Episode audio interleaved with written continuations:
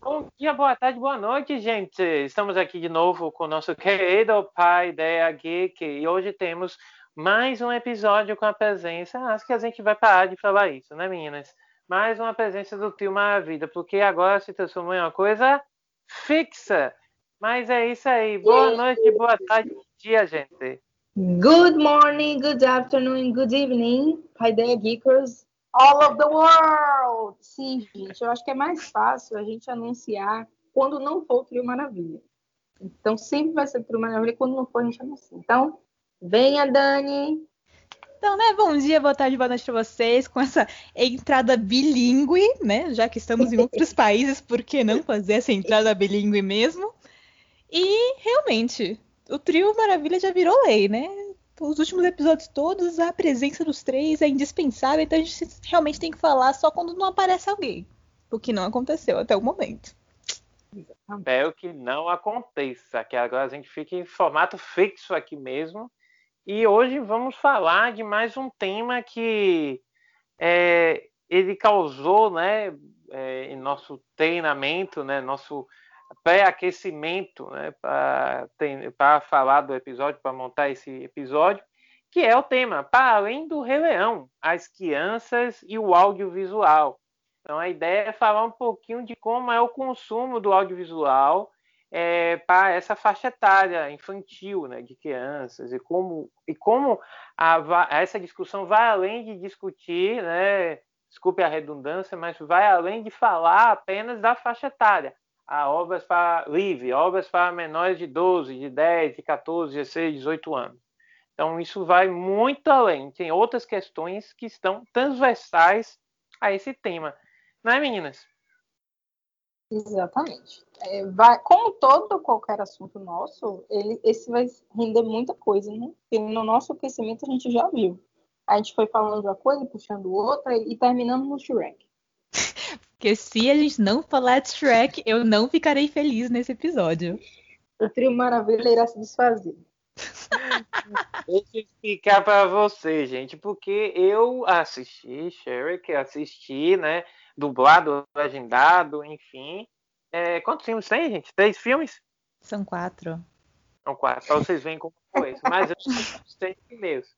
Mas eu não curto muito a obra. Eu assisti, gosto, no sentido de que a dublagem também foi muito boa aqui no Brasil, a história é legal, mas eu não curto como outras obras, né? como a Divertidamente, Utopia e outros que a gente vai sinalizar e apontar aqui. Aí existe o seguinte: se a gente não falar de Sherlock, acabou o Trio Maravilha.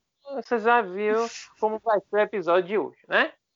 É Explosivo ele não sabe apreciar uma boa obra de arte que é Shrek.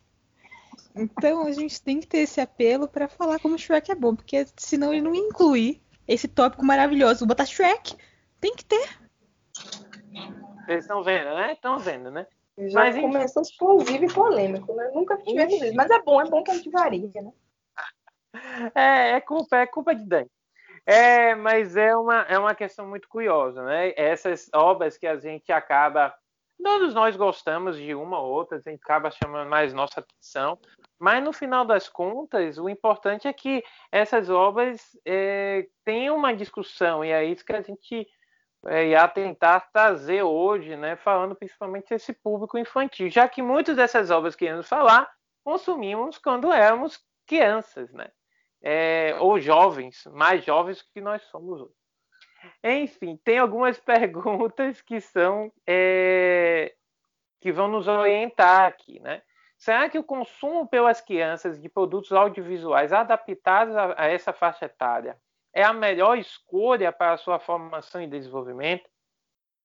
Produções audiovisuais que não se enquadrem na indicação etária para o público infantil serão sempre prejudiciais?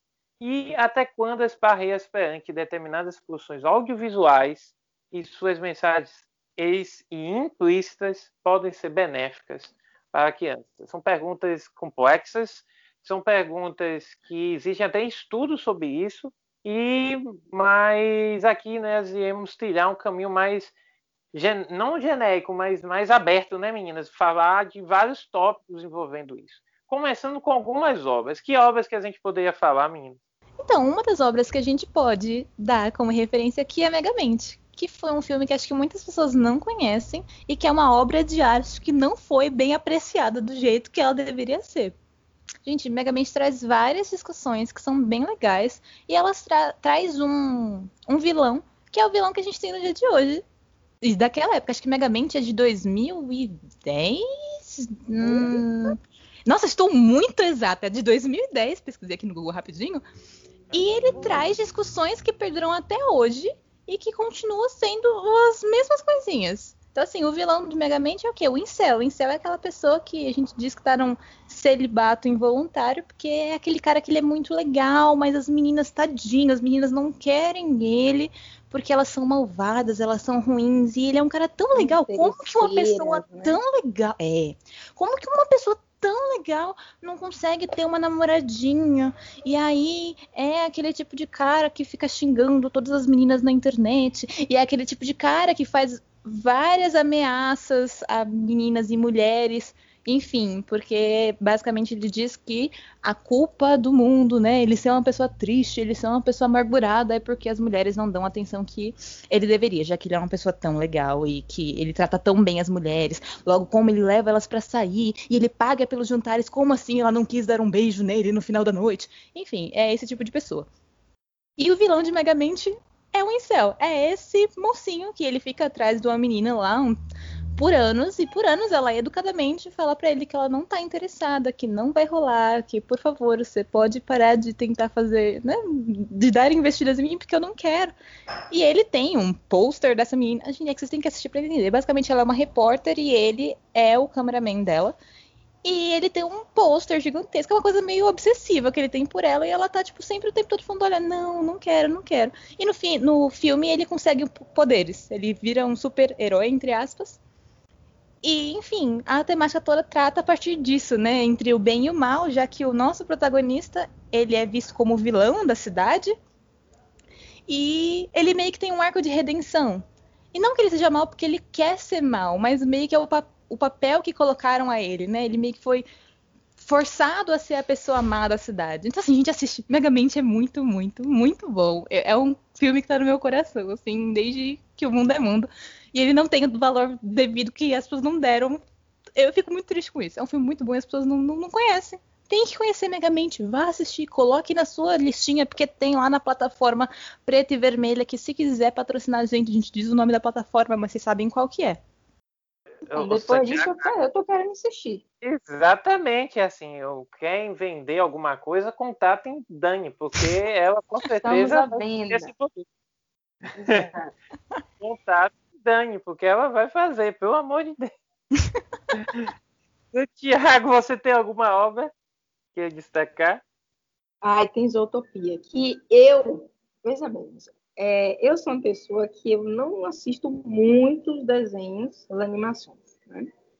Porém, quando eu resolvo assistir algum, é porque eu realmente, tipo, poxa, eu ouvi falar, gostei e tal. Isotopia foi uma dessas. Eu achei o filme muito incrível, me arrependi amargamente de não ter assistido logo e entendi porque foi indicado né, em algumas premiações.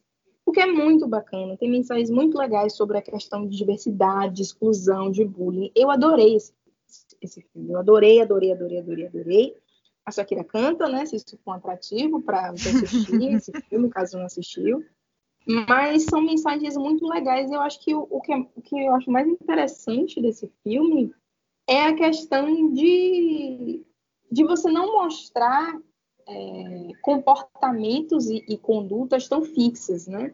Você tem a mudança dos personagens ao longo da trama. Então, aquele personagem que começa de uma forma né, é, não adequada moralmente falando, ele não termina daquele jeito. Então você tem um caminho de aprendizado aí. Você vai acompanhando esse personagem. Sem que ele altere a própria essência. Então, eu acho um filme incrível. Estou até com vontade de assistir de novo. E é um filme muito interessante porque ele te faz chipar um coelho e uma raposa. E... E... Furry, não! O que é isso? Ai, amiga, você deu todo um. Nossa, assim, a explicação maravilhosa. Chegou no final, você jogou o furry. Eu fiz. Ah. Amiga, eu fico. Eu, eu, tipo assim, eu preciso dizer que aquela raposinha tem seu charme. É outro atrativo do filme, o charme da raposa. Tem um charme. Não, você não consegue passar inerte. Então, é um filme que lhe desperta sensações várias. Né? É isso, gente. Meu menção nesse filme. E é assim que a gente Gente. se descobre furry. Desculpa te falar, Exatamente. mas é desse jeitinho mesmo. Desde Então, Renan, desde Scar, que eu né, tenho uma tendência a, tipo, nossa, que leão bonito. Diego, Diego da Era do Gelo. Diego é muito lindo! A gente tá se desviando do caminho, a gente não é pra falar de furry. A gente pode falar de furry outro dia. Só queria dizer que Zootopia é ganhador do Oscar. Merecido. Zootopia ganhou em 2017. Ele foi de 2016 e ganhou em 2017. Ele é ganhador do Oscar de melhor animação. É um dos milhões que a Disney já ganhou. Né? E aí, o outro filme que eu queria chamar a atenção, outra animação, é a Divertidamente. E o que me, tocou na obra, né, foi a da Divertidamente, foi a questão de que é, você não precisa ser só usar da felicidade, né, que dentro do filme, de- da animação, tem vários personagens, da raiva, da passividade, é, da alegria e da tristeza, né? Se eu me esqueci de algum, me perdoe. Mas Nojinho. a Nojinho. Nojinho, isso, e do Nojinho. Ah, do- então tinha- são esses quatro. E aí a raiva, obviamente, viria, o Nojinho tem a sua função, e sempre a, a alegria que ia deixar a sua personagem, né, que ela tomava conta, a menina, feliz, independente se o momento era triste ou não. Então aquilo mostra para mim que a, a tristeza, né, ela é importante, ela faz parte da vida humana. Você tem momentos de felicidade, momentos de tristeza, momentos que você precisa chorar, momentos que você precisa é, refletir, ficar no seu, no seu lugar, né? E outros momentos que você tem que ser alegre. Então, disfarçar a tristeza com um sorriso é uma das piores coisas né, que podem acontecer. E isso foi mostrado no filme de uma maneira muito clara, mas não tão clara, não tão objetiva, não tão fácil de ser resgatada por uma criança. Então não tem como ele fisgar isso, porque é algo mais complexo, é algo da nossa vida, né? das nossas experiências de vida. Mas para os adultos, sim. Dizem que essas obras são feitas tanto para crianças como para adultos, por isso são obras para a família. Mas, querendo ou não, são obras infantilizadas, para que, que tem um traço, uma narrativa infantil. Então, a, aí entramos em uma coisa que é muito importante, né? que é a, a necessidade de mediação. Que está lá a obra, a criança vai captar o máximo que ela puder captar. Mas tem mensagens ali no meio que elas só, só serão captadas se o pai, a mãe, o tio, a tia, enfim, o irmão, a irmã, o parente que tiver ali, o responsável, indique, olha, você percebeu isso aqui? O que, papai? O que, mamãe? Ah, isso aqui, ó. Cuidado, presta atenção nisso aqui. Então, esse tipo de comportamento de mediação é super importante, como falamos, das obras, não só que eu citei, como Megamente e a Zootopia, que a, a Dani e a Santiago trouxeram. Tem mais alguma coisa para a gente falar, meninas, antes de a gente seguir?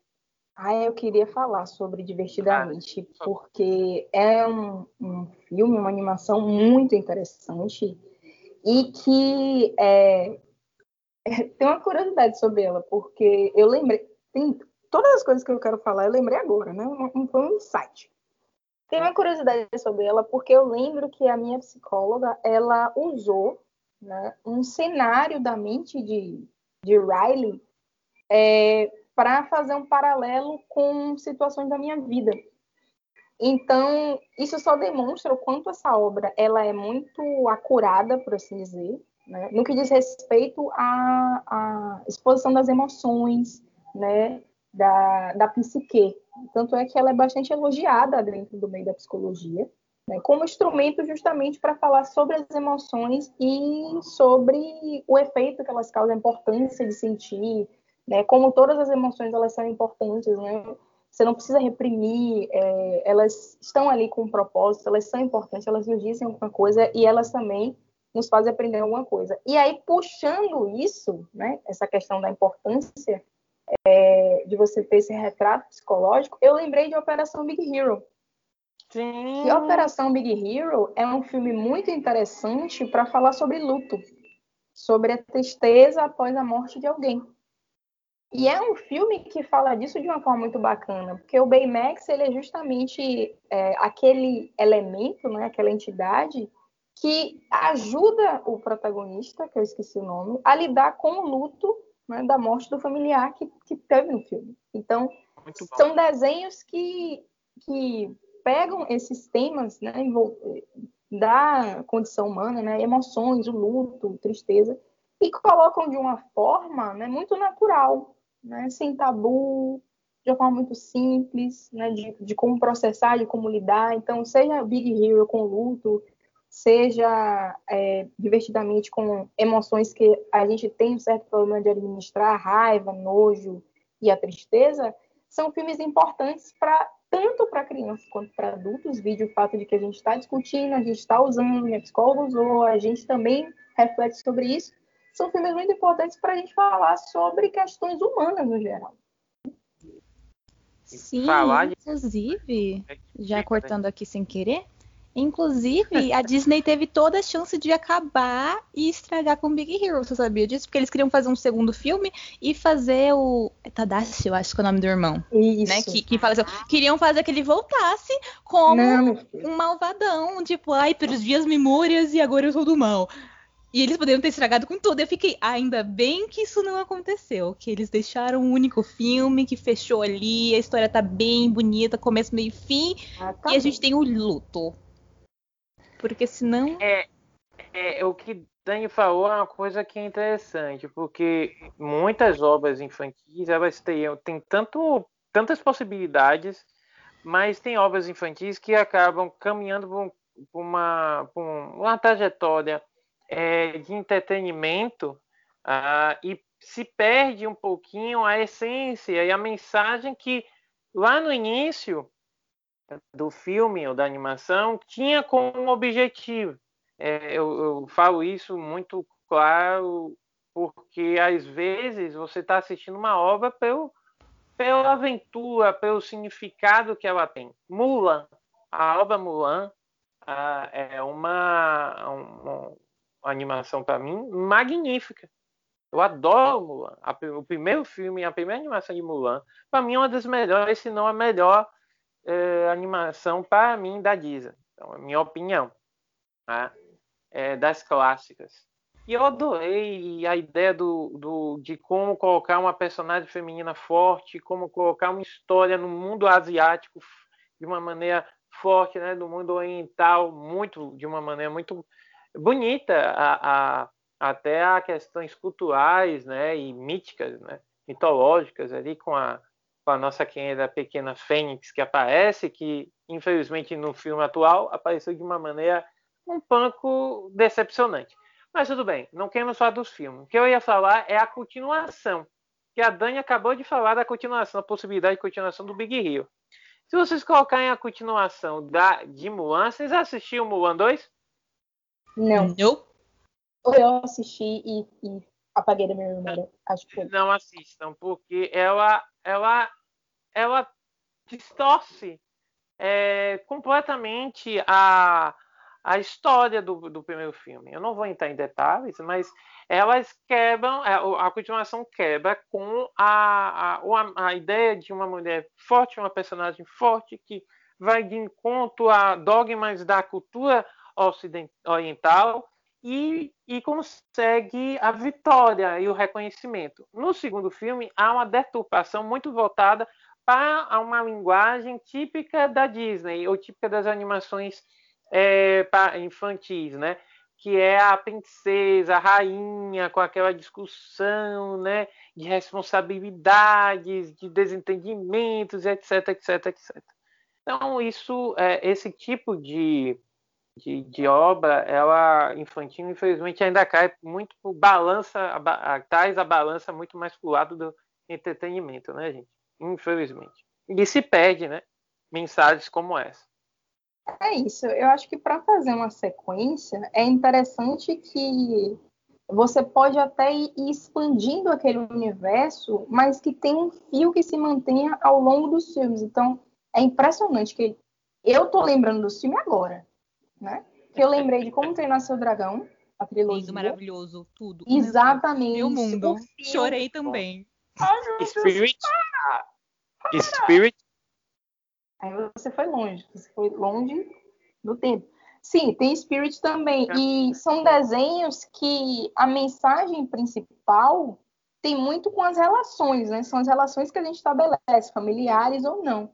E aí eu vou jogar outro filme ainda na jogada, porque eu estou assim, estou jogando filme, vou lembrando, vou jogando, que é Valente, que é a Mérida. Oh, bom. Então, tipo assim, que figura uma relação, a questão de relação de mãe e de filha, da questão de papéis, de obrigações, de responsabilidades. E tipo assim, meu Deus, sabe? O que tá naquela trama ali é, é incrível. Assim como em Como Treinar Seu Dragão, Spirit também, que eu acho que talvez, como Megamist, eu não vejo como um filme que teve o louvor que merecia. Né? Sim. Não teve esse louvor, porque era um filme que não, você não tinha como centro né, uma história necessariamente ligada a romance. Você tinha uma trama um pouco maior do que aquilo. O Irmão Urso também. Meu Deus, eu tô lembrando. Outro, Família do Futuro. Não, misericórdia. A gente vai fazer gente, uma eu tô tirando isso. Irmão Urso também era ótimo são mensagens incríveis que são realmente sobre relações diversas, amplas, companheirismo, parceria. Meu Deus do céu, olha o potencial que esses filmes têm. Senhor Jesus Cristo. E aí, gente, tem uma questão da faixa etária indicativa que é muito interessante, porque ela acaba aqui no Brasil, em outros locais, dividindo a, a, não só obras audiovisuais, como questões ligadas à alimentação, eventos, né? É, em público, conteúdos analógicos e digitais, como jogos, elas dividem por grupos de pessoas divididas em faixas etárias. E essas faixas etárias elas seguem o que nós chamamos de manual de classificação indicativa, que aqui é feito pelo Ministério da Justiça. Essa divisão ela acaba é, dividindo, colocando quem pode assistir o que no cinema, até que, até que horário pode ser exibido um determinado programa, ou a partir de que horário um determinado programa pode ser exibido, com questão da linguagem, questão de cenas, né, da falas, é, e também questões ligadas à violência, etc. Então, a faixa etária é algo muito. É, eu, eu não gosto de seguir, a gente tinha que falar aqui, mas é algo que as pessoas se, seguem como um, um manta, né? Ah, se não está na faixa etária, então não serve. E eu não acredito nisso, porque muitas obras que não fazem parte da faixa etária, porque apresentam uma questão ou outra que não compete a essas características voltadas para o público infantil, acaba não sendo apresentado para é, crianças e, e, na minha opinião, se perde oportunidades, perdem-se oportunidades de trazer obras audiovisuais muito boas e muito é, relevantes né, para essas crianças, por conta dessa questão da faixa etária. O que, é que vocês acham disso, meninos? A separação ela é feita de uma forma meio estranha de vez em quando, né? Porque às vezes tem conteúdos que não são apropriados, mas eles acabam se passando por um enfim, pela faixa etária, de uma forma que ninguém sabe como é feito. E tem conteúdos que são muito legais, né? Ah, ok, realmente às vezes o filme tem uma questão um pouquinho mais pesada, mas tem conteúdos que você pode abordar com, enfim, dar essa oportunidade das crianças elas terem conhecimento de coisas que vão além. E a gente acaba dizendo que não porque a faixa etária em tese está errada. Então, assim, acho que depende muito de como você controla, de como que você aborda isso com né, os seus filhos, seus filhas, sobrinhos, enfim, com as pessoas menores de idade, as crianças, do que essa especificação que criam que muitas vezes não não compete com o que está dando ali, com o que está sendo oferecido. Santiago? É quando o Dani falou, eu estava pensando um pouco do que o Dani falou, né? Porque eu acho que talvez é, existam conteúdos que sejam exibidos com bastante responsabilidade e que podem é, não estar é, acessíveis, enquanto que existem outras que abordam um, um determinado conteúdo sem qualquer responsabilidade. Então é como se colocasse tudo no mesmo saco. Então, ah, se essa obra aqui Uhum. ela aborda essa temática aqui, bom, então, e essa temática aqui supostamente não é apropriada para essa faixa etária, né? Então, não vai servir. Quando, na verdade, não é uma questão do tema em si, mas é como aquele tema está sendo exposto, né? Com a responsabilidade com que aquele tema está sendo tratado e levantado na trama e intensidade também. Porque luto, que é um tabu, né? Foi abordado de uma forma muito bacana em Operação Big Hero, por exemplo. Uhum. Então, não é problemático o luto para crianças, é problemático a forma como você vai expor o tema luto para as crianças. Porque a grande maioria das temáticas, né, é, a questão é mais sobre o que exatamente você vai expor e como, e não necessariamente expor a temática. Uhum. Então, eu acho que é nesse sentido. Nossa, nossa, veio aqui na cabeça agora exatamente isso de, por exemplo, Rei Leão poderia ter tratado o luto de uma forma, enfim, tinha N formas de tratar o luto. E no Rei Leão, o Simba vai lá, o pai dele morre, né, gente? Espero que isso não seja spoiler pra ninguém. Mas o pai dele vai lá, morre, e aí, cinco minutos depois, ele tá lá cantando Hakuna Matata, vamos esquecer dos seus problemas. Seu pai morreu, que pena, tipo. Gente! Segue adiante, vida que segue. Exatamente, tipo, tinha todas as bem, formas de tratar luto Muito ali. bem. E se perdeu, se perdeu. E eu acho que até isso demonstra, talvez, a visão que as pessoas tinham dos temas. Porque se a gente compara a morte em Rei Leão e a morte em Operação Big Hero em outros filmes de atualidade, existe um cuidado maior né, para você tratar daquilo com responsabilidade, né, com, com cautela, com cuidado, que aquele tema merece. E não simplesmente, tipo assim, morreu, morreu, sigamos em frente, que não é assim. É, deve ser até por isso que muita gente que assistiu o Rei Leão tem trauma até hoje desse filme, porque não foi conduzido bem a trama do luto. É. Os outros estão processando o luto até hoje. Ó, meninas, esse foi o motivo da gente criar esse episódio de hoje, viu, gente? É, é justamente o Rei Leão. Porque o Rei Leão, ele é, ele é quase um. Assim. O grande, um dos maiores pedestais quando falamos de animação para um público infantil da Disney, falamos o Rei Leão. Só que vemos e convenhamos. O que a Dani trouxe aqui, que a Santiago também colocou, é, não faz o menor sentido. O, o, o, Vou contar spoiler, mas é um spoiler que já tem mais de 30 anos, 40 anos, né, gente? Então vamos lá. O Rei Leão, o pai de Simba, morre pisoteado por zilhões de o quê? Antílopes? Foi antílopes? Não, antílopes não é. Gnu, Zebras? Antílopes, eu não lembro. Não sei. Bem, foi. Foi pisoteado por uma manada de algum animal lá da, da savana. E, e levou até, dá para até contar, levou mais de um minuto sem pisotear. E ele vai, Simba vai, desce, lembrando que o que causou a morte né, do pai de Simba foi justamente o irmão, isso pior ainda mais, né? Uhum. E aí, isso piora ainda mais a situação. E aí o Simba vai, toca, ele morreu. E aí é exatamente isso que a Dani falou. Daqui a cinco minutos depois, ele tá lá com o Timão e Pumba dançando é, Hakuna Matata. Então, assim, é, é, isso é uma. É óbvio que você não vai tratar é, falando de outros problemas que eu não vou falar aqui para não estimular, né? te- temáticas que não, não, eu não gostaria de citar de forma tão simplificada aqui, mas a gente não ia trabalhar isso em um filme para criança. Aí tudo bem. Mas você simplificar a morte do, Isso. do pai de um personagem, um protagonista do filme, independente se é o protagonista ou não, mas simplificar a perda de um personagem tão importante ali, e, e você depois já está cantando como nada tivesse acontecido, você passa uma mensagem um pouco fria, um pouco não, completamente fria, mais fria que Frozen, é, daqui as ma magias ali do, do filme de Frozen, sobre uma coisa extremamente é, é, é, é, é, como posso, tocante. Entendeu? Que pode ter ocorrido com várias crianças que possam ter assistido o filme. Então, essa frieza só para tentar proteger a criança, ao invés de proteger, na minha opinião, ela acaba expondo uma, uma, um, um, comportamento e um olhar sobre um problema que é real, que é um problema sério, são situações sérias, de uma forma extremamente superficial e desligada da realidade.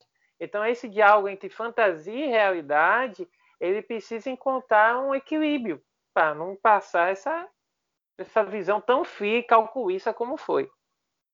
Sabe quem não passa visão mais... fria e calculista? Shrek. Ai, Deus, segue, gente.